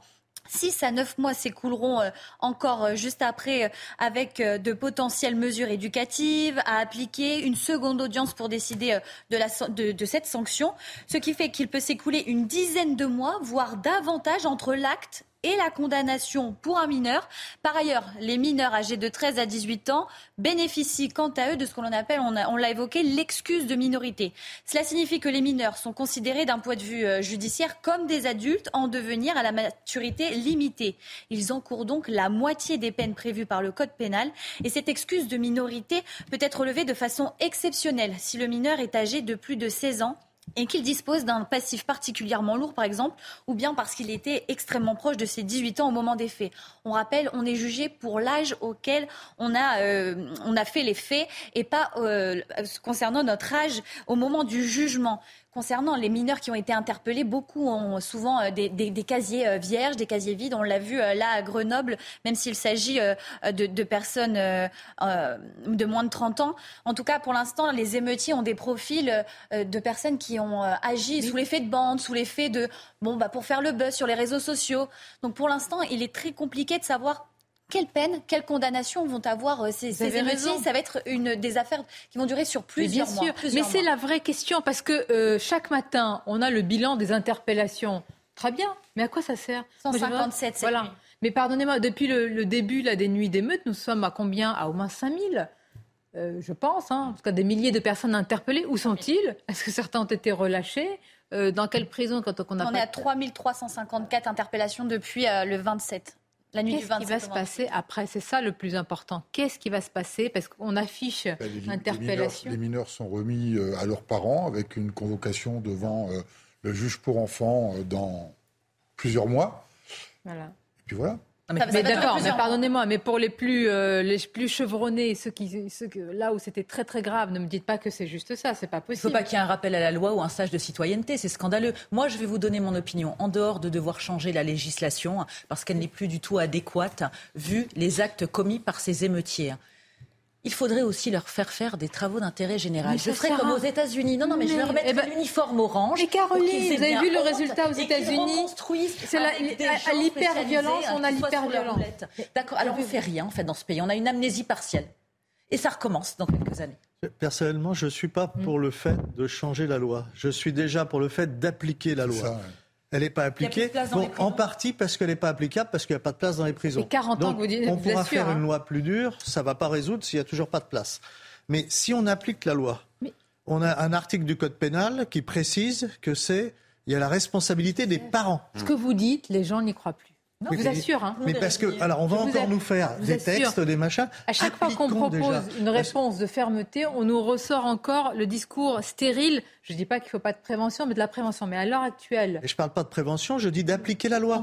Article 227-17 du Code pénal, la responsabilité des parents. Le débat et, le, comment dire, la, scène politique et médiatique est trop, est trop gangrénée, piégée. Ils ne veulent pas entendre, ils ne veulent pas appliquer, parce que la responsabilité des parents, c'est la responsabilité civile, c'est-à-dire déjà commencer par payer et rembourser. Vous allez voir que si vous obligez à payer, mais à rembourser. qu'ils identifient déjà, s'il vous plaît. écoutez, écoutez, je vais vous dire vous avez entendu les Il y a quelque chose qu'il faut qu'on dise. C'est-à-dire, on, on, Sonia, 70% sont des adultes. 70%. Mais parfois, c'est facile. On il faut dit, déjà s'occuper aussi de cela. On dit les interpellations, mais il faut savoir parfois que vous avez un magistrat qui, arrive avec un, jeune émeutier. Et même sur une feuille, il ne sait même pas ce qu'il a fait, etc. Il n'y a rien pour, le, pour, pour qu'il y ait une suite. Donc il faut aussi comprendre qu'on a vraiment une justice qui n'est pas à la hauteur non, mais Il y a quelque chose qui avait été proposé au moment... Euh, c'était pas Bruno Retailleau qui a proposé ça, la loi anti-casseurs, euh, qui permettait justement de, si vous êtes pris euh, au moment des émeutes ou d'un casse ou d'une bande, vous payez pour l'œuvre de la bande. Anticonstitutionnel. Bien sûr, mais la Constitution, ça peut changer. Euh, donc, parce que là, si vous regardez, oui, oui, non, mais au bout d'un moment, euh, c'est-à-dire si on pense qu'on arrive dans une guerre civile, que ça va être de pire en pire, il faudra peut-être se bouger un peu et arrêter de se cacher derrière le Conseil. Avait, avait mais je sais bien. Mais sauf que là, il y a une, là, il y a, là, on arrive à un cas où vous regardez ceux qui sont déférés, euh, ceux qui se passent en jugement et qui sont déférés. Il y a eu même des moments de Sainte-Soline. Il y a très peu. Ils sont, ils sont là parce qu'ils avaient un mortier ou parce qu'ils accompagnaient quelqu'un. Oui, forcément, c'est facile. Alors que si vous prenez pour l'ensemble de l'œuvre de la bande, les peines ne sont pas les mêmes. Ensuite, pour l'excuse de minorité, il y a quelque chose qui est inaudible pour les gens et pour les victimes, c'est que personne n'est responsable. Le mineur n'est pas responsable parce qu'il est mineur. Le parent, le maximum qu'il peut faire, c'est payer des indemnités. Mais dire, qui est responsable? Si le mineur est responsable, dans ces cas-là, le parent est responsable. Et le parent doit aller au pénal. Je vais vous ne doit pas juste payer en fait les dommages. Cette fois-ci, la différence avec 2005, c'est que je crois que beaucoup de gens ne vont pas accepter de payer l'addition. Ah bah Toute l'addition. Ah non, mais l'addition, je veux dire les Français. Je veux dire, ah les... Valérie Pécresse a déjà annoncé 20 millions d'euros.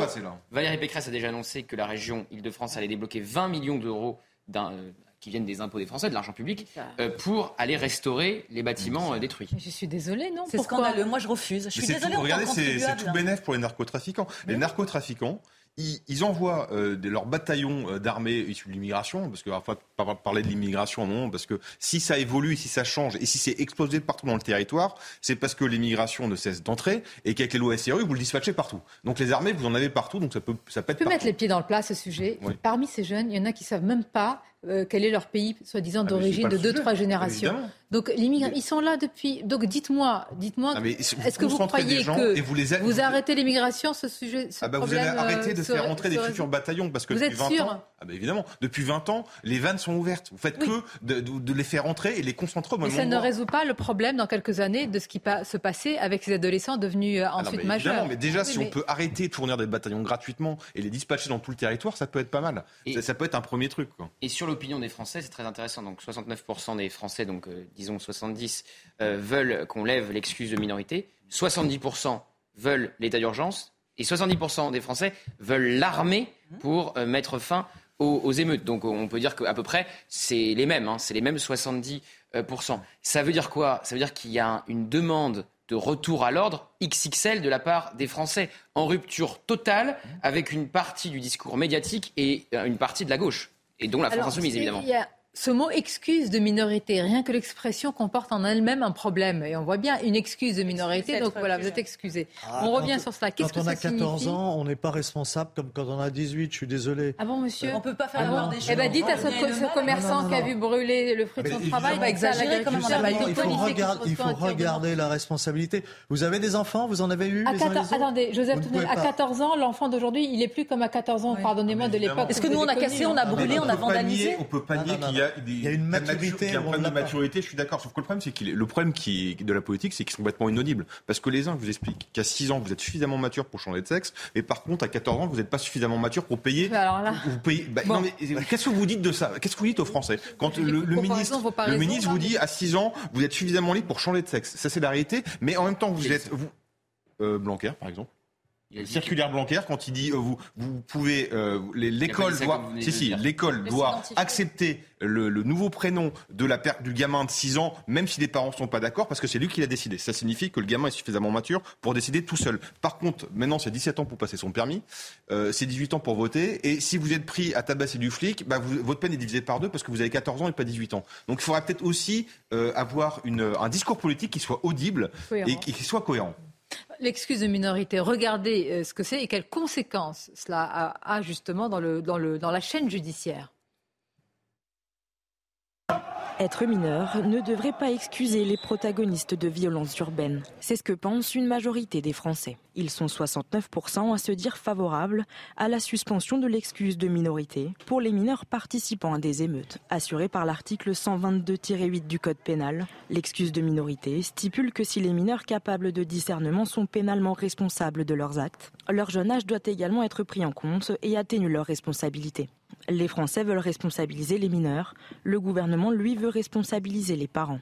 Tous ceux qui sont en charge d'assurer euh, l'autorité parentale et qui ne le font pas, ils doivent être rappelés à l'ordre de deux façons. D'abord, moralement, pour redire que quand on est parent, certes, on a des droits, mais on a également des devoirs, et s'il le faut, légalement. Et bravo de le mettre en œuvre à, quelques heures, au fond, de la réception de cette circulaire. Ça me paraît essentiel de rappeler que les parents qui ne s'intéressent pas à leurs gamins, qui les laissent traîner la nuit en sachant où ils vont aller quand ils ont 13, 14 ans, ils encourent deux ans de prison ferme et 30 000 euros d'amende. En France, l'excuse de minorité peut être levée entre 16 et 18 ans, un cas exceptionnel qui pourrait bien évoluer. Sébastien Chenu, porte-parole du Rassemblement national, a annoncé vouloir déposer une proposition de loi sur cette thématique. L'excuse de minorité, on va continuer à en parler, on marque une pause. Et puis la responsabilité des parents pointée du doigt par Éric Dupont-Moretti. Gardez vos enfants, en gros, mais quel impact? Qui est encore écouté? Quelle responsable? Non, mais c'est important hein, comme discours. Je ne dis pas qu'il ne faut pas le tenir. j'ai vu les propos du préfet de l'Hérault euh, ce ah matin, qui disait euh, deux claques et au lit. Alors, c'est vrai que la fessée maintenant euh, est interdite, mais aujourd'hui, on est dans une société où on a pris par principe, on a mis en place le principe de l'enfant mm. C'est-à-dire que l'enfant, non pas qu'il n'a pas de droit, mais en gros, l'enfant est autorisé à tout parce que l'enfant, il faut, voilà, c'est faut le protéger, faut, faut surtout pas. Euh, faut pas le frustrer. il faut protéger son enfant, c'est un peu. Non, mais d'accord, mais enfin, le préfet, si deux claques suffisait pour. Voilà, pardonnez-moi. Hein. mais, je reprends vous avez raison. exagérément. Mais parfois, ces enfants, c'est deux claques à la mère. Oui, bah, malheureusement. Il y avait des interviews ce week-end. Et, lui disait, elle va au lit. Bah, c'est euh, les enfants à la maison qui, qui commandent parce que euh, j'entendais euh, une interview là-dessus où les enfants font le double de taille de, leur mère et puis bah, c'est la maman qui se prend une claque et pas, et pas les enfants. Donc on a un problème d'autorité de responsabilité parentale. Ça, j'en suis sûr. Euh, de là à dire que maintenant les parents sont responsables de tout. On va en parler. Euh, bah, il y, a une marge. parce que, que, les parents gardent leur enfant à la maison. Surtout quand il y a un soir d'émeute, ok, mais quand le gamin il est à l'extérieur, dire euh, il fait des bêtises. On en parle, une courte pause et puis on reviendra sur Emmanuel Macron qui veut comprendre en profondeur. Vous allez nous expliquer ce qu'il n'a pas saisi de ce qui s'est passé. on reviendra sur Jean-Luc Mélenchon qui n'appelle toujours pas au calme. À tout de suite. L'excuse de minorité supprimée, la responsabilité des parents pointée du doigt, jusqu'où ira, si on peut poser la question ainsi, le débat politique et les propositions qui fusent et surtout ensuite le concret. On va en parler, mais tout d'abord, évidemment, on n'oublie pas les titres. C'est News Info, Simon Guillain. Emmanuel Macron va recevoir cet après-midi les présidents de l'Assemblée nationale et du Sénat. Sachez que Gérard Larcher est attendu d'une minute à l'autre à l'Elysée. Et puis demain, chef de l'État réunira les maires des plus de 220 communes victimes d'exactions. Le président de la République veut débuter un travail minutieux pour tenter de comprendre comment on a pu en arriver là.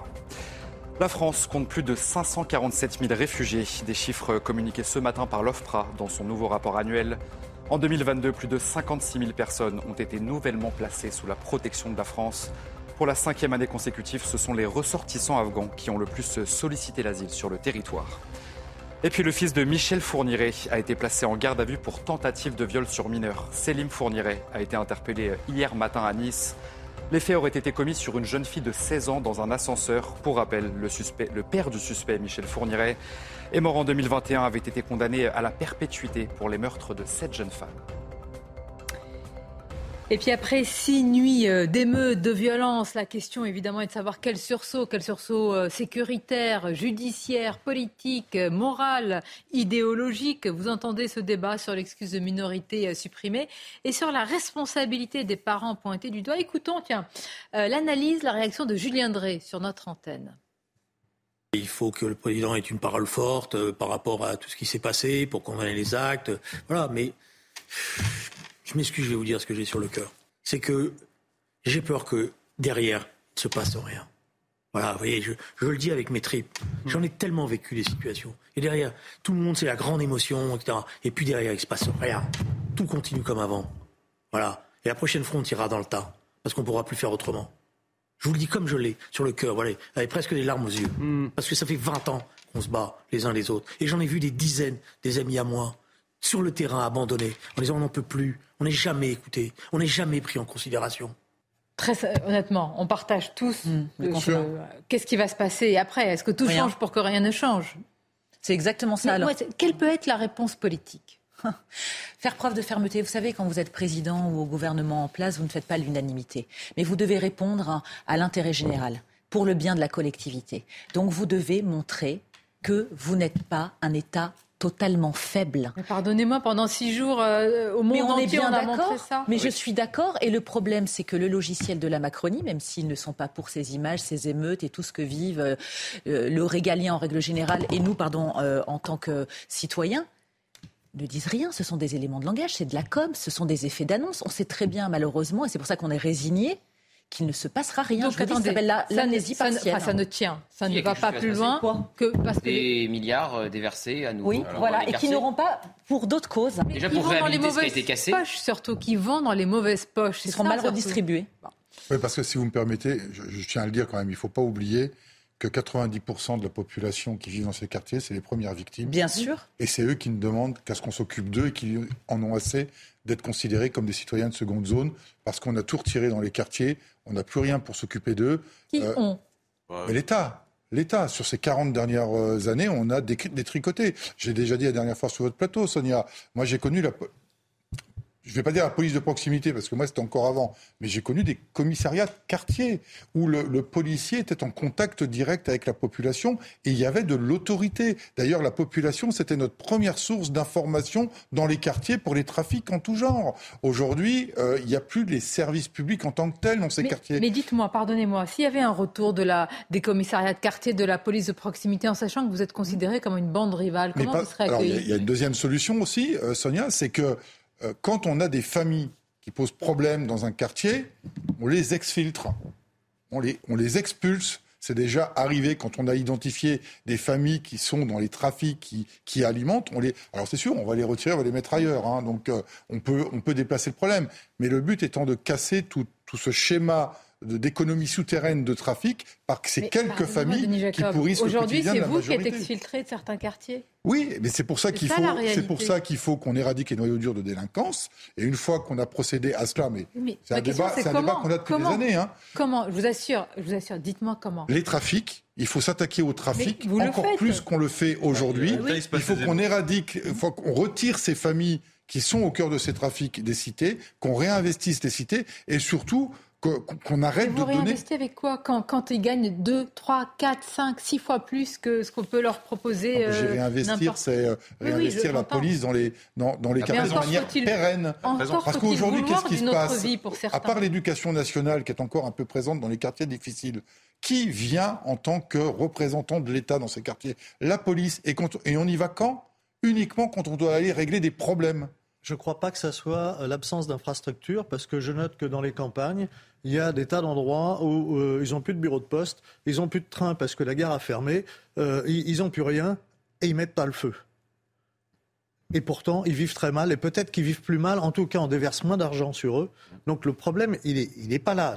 ça peut participer à la rénovation de quartier, mais encore faut-il qu'on règle le problème des personnes. C'est pas l'infrastructure. Je, vais vous dire, pardonnez-moi. Non, mais l'infrastructure, euh, voilà, quand la, gare de Saint-Christophe-Vallon euh, ferme dans l'Aveyron, j'ai pas vu le feu à Saint-Christophe-Vallon. Êtes-vous sûr que le problème est simplement sécuritaire, délinquance et trafic de drogue et qu'il n'est pas culturel? Et dans ce cas-là, c'est un défi plus vaste, culturel au sens large. Hein. C'est pas l'immigration, c'est beaucoup plus large. C'est une question, question de mœurs, c'est une question d'attitude, de respect de l'État, de l'autorité, etc. Et dans ce cas-là, pardonnez-moi, Comment vous relevez le défi? Non, mais vous avez raison. Il y, a, un problème de ghettoisation de certains quartiers. Moi, je suis désolé, mais mais si, parce que c'est ce qui s'est passé quand on a fait venir une main-d'œuvre bon marché euh, de l'étranger. Je suis désolé de le dire.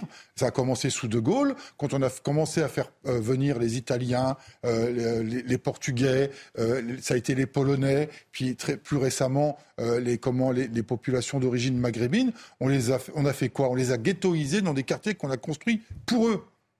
On ne peut pas dire qu'à l'époque, on a fait de l'assimilation des, personnes étrangères. C'est hein. exact, parce qu'à l'époque, la construction des HLM, on considérait que c'était des appartements superbes où on avait l'eau courante, des salles de bain, ce que n'avaient pas tous les Français, loin de là. Donc il y a eu un phénomène de ghetto qui n'est pas arrivé à ce moment-là, qui est arrivé plus tard, avec une dégradation d'ailleurs de ces endroits qui pendant des années ont été considérés comme des endroits modèles pour le confort qu'ils apportaient. La, France, est à, la France est à bout de souffle, comme dans sa capacité d'intégration, d'assimilation. N'est pas à bout de souffle, elle jamais fait. n'est plus possible. Vous pouvez pas, vous pouvez pas. Donc après, on peut reprocher la ghettoisation, mais à un moment, on aurait dû dire ce n'est plus possible. On n'y arrive pas parce qu'on ne met pas les moyens, parce qu'on n'a pas fait le bon diagnostic et recommencer à zéro, mettre le logiciel à zéro et recommencer. On l'a pas fait. Mais fallait-il vouloir au niveau de la volonté politique et ne pas être électoraliste parce que la gauche et la droite sont responsables ah depuis 40 bah, ans Les deux sont responsables. Ah, les deux Mais bien sûr. Le regroupement familial avec M. Giscard, et je suis de droite et je vous le dis en toute honnêteté. Mais le hein. regroupement familial sous Giscard, c'était compliqué de critiquer Giscard parce que quand vous faites venir des hommes pendant de longues années. Et, vous leur dites en fait euh, soit vous restez, soit vous n'avez pas de famille, euh, c'est un peu compliqué. dans ces cas-là, on peut revenir à avant, à Pompidou qui décide. Après. Oh dans ces cas-là, si on revenir à l'origine, c'est Pompidou qui décide de mettre les usines en France et pas euh, au Ceux qui nous écoutent et, qui, ont, euh, je sais pas, la, vingtaine, la trentaine, je veux dire, pour eux, c'est Mathusalem ce dont vous parlez. Donc ça fait 40 ans, 50 ans. Non, parce qu'il y a une, Mais c'était latence qui non, il y a une différence, ça, fait pas 40 ans. Parce que Julien Drey parlait, et Julien Drey a raison sur ce qu'il dit, c'est que Julien Drey fait partie des personnes qui sont coupables. Parce que si on reprend politiquement, je suis pas complètement, je suis pas tout à fait d'accord sur que ce soit un problème uniquement culturel, identitaire. Je pense qu'il y a un vrai, je pense que si on regarde tout ce qui se passe, le nerf de la guerre, c'est vraiment l'argent. C'est vraiment ça. Mais ça n'empêche qu'il y a un discours politique derrière qui est culturel, qui est identitaire, et la France insoumise mise croit au grand remplacement pour récupérer des voix et espérer un jour arriver au pouvoir. Mais je reviens sur ce que Julien Drey 83. Si vous regardez les quatre causes politiques de, euh, ce, de cette désintégration, c'est un, euh, créer, ceux qui ont créé leur, un ennemi de l'intérieur en France en tapant sur la France en dénonçant la France parce qu'elle n'était pas assez belle pour qu'on l'admire et trop coupable pour qu'il fasse la changer. On la change de fond en comble de la cave au grenier.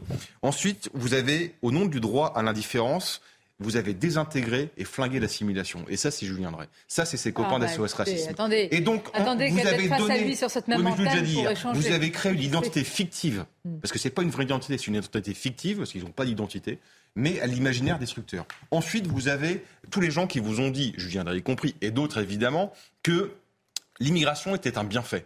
Vous avez ouvert les vannes et vous avez déroulé des bataillons sur tout le territoire alors que vous étiez en incapacité de les assimiler. Et ensuite, vous avez, dernièrement, euh, vous avez importé toutes les théories fumeuses racialistes des États-Unis qui vous disent qu'il y a un État raciste, qu'il y a un racisme systémique, qu'il y a un racisme dans la police.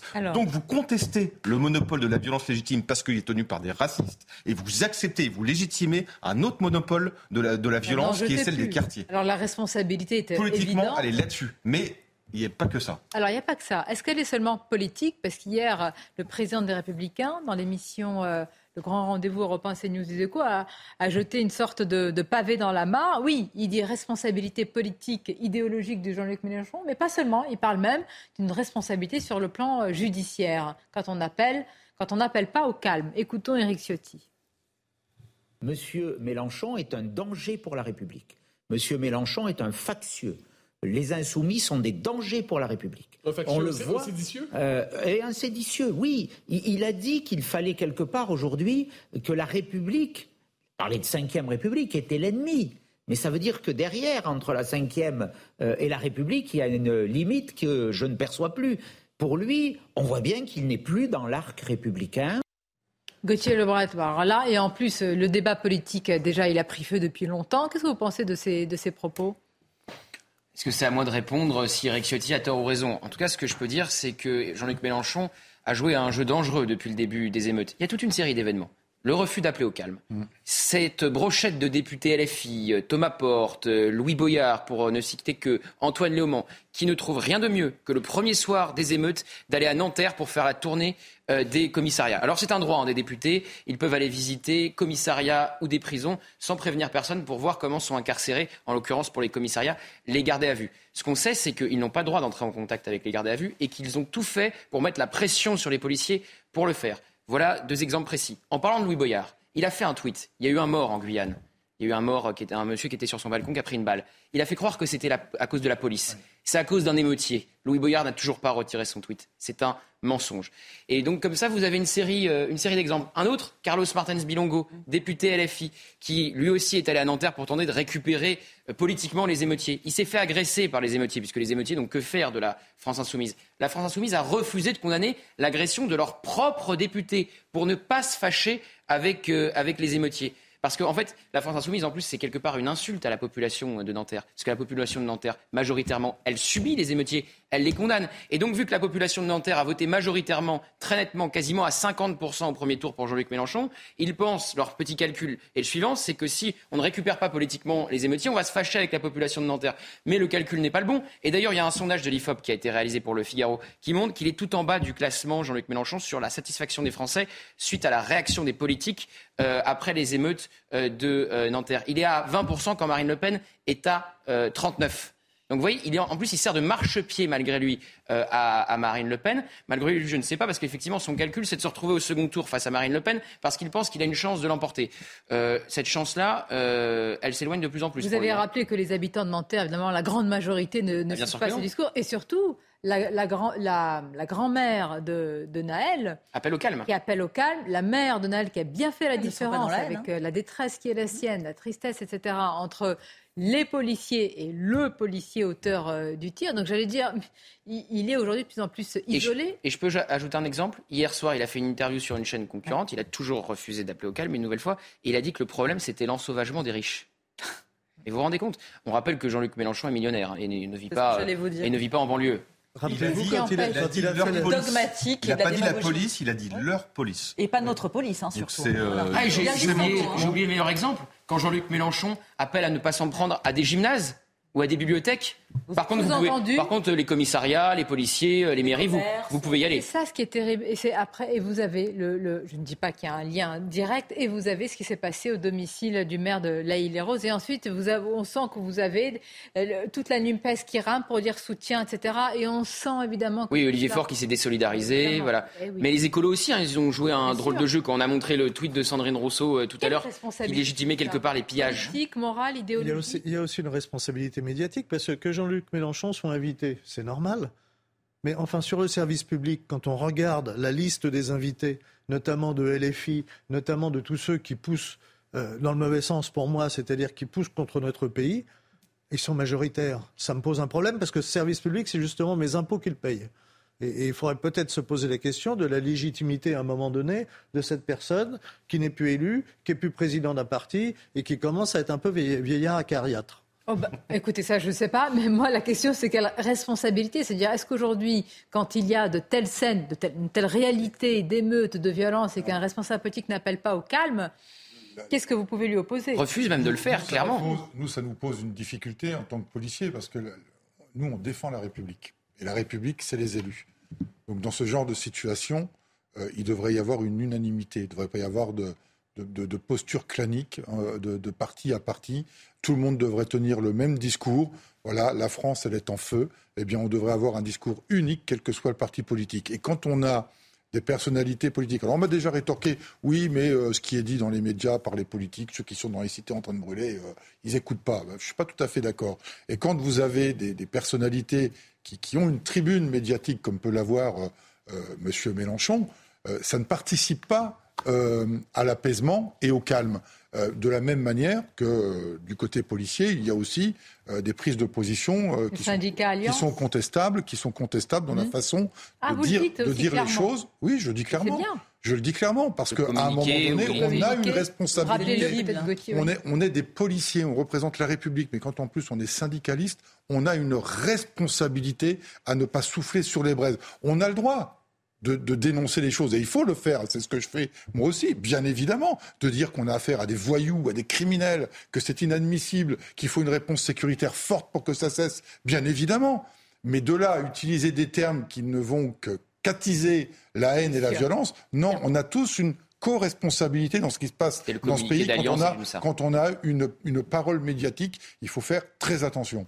Eh bien, merci de l'avoir porté justement euh, ce midi avec euh, tous nos invités. Merci à vous, merci à notre journaliste Gauthier Lebret. On va marquer une pause et puis je vous dirai le programme de la suite évidemment de vos émissions sur euh, CNews. Merci encore. Je vous retrouve dans quelques instants.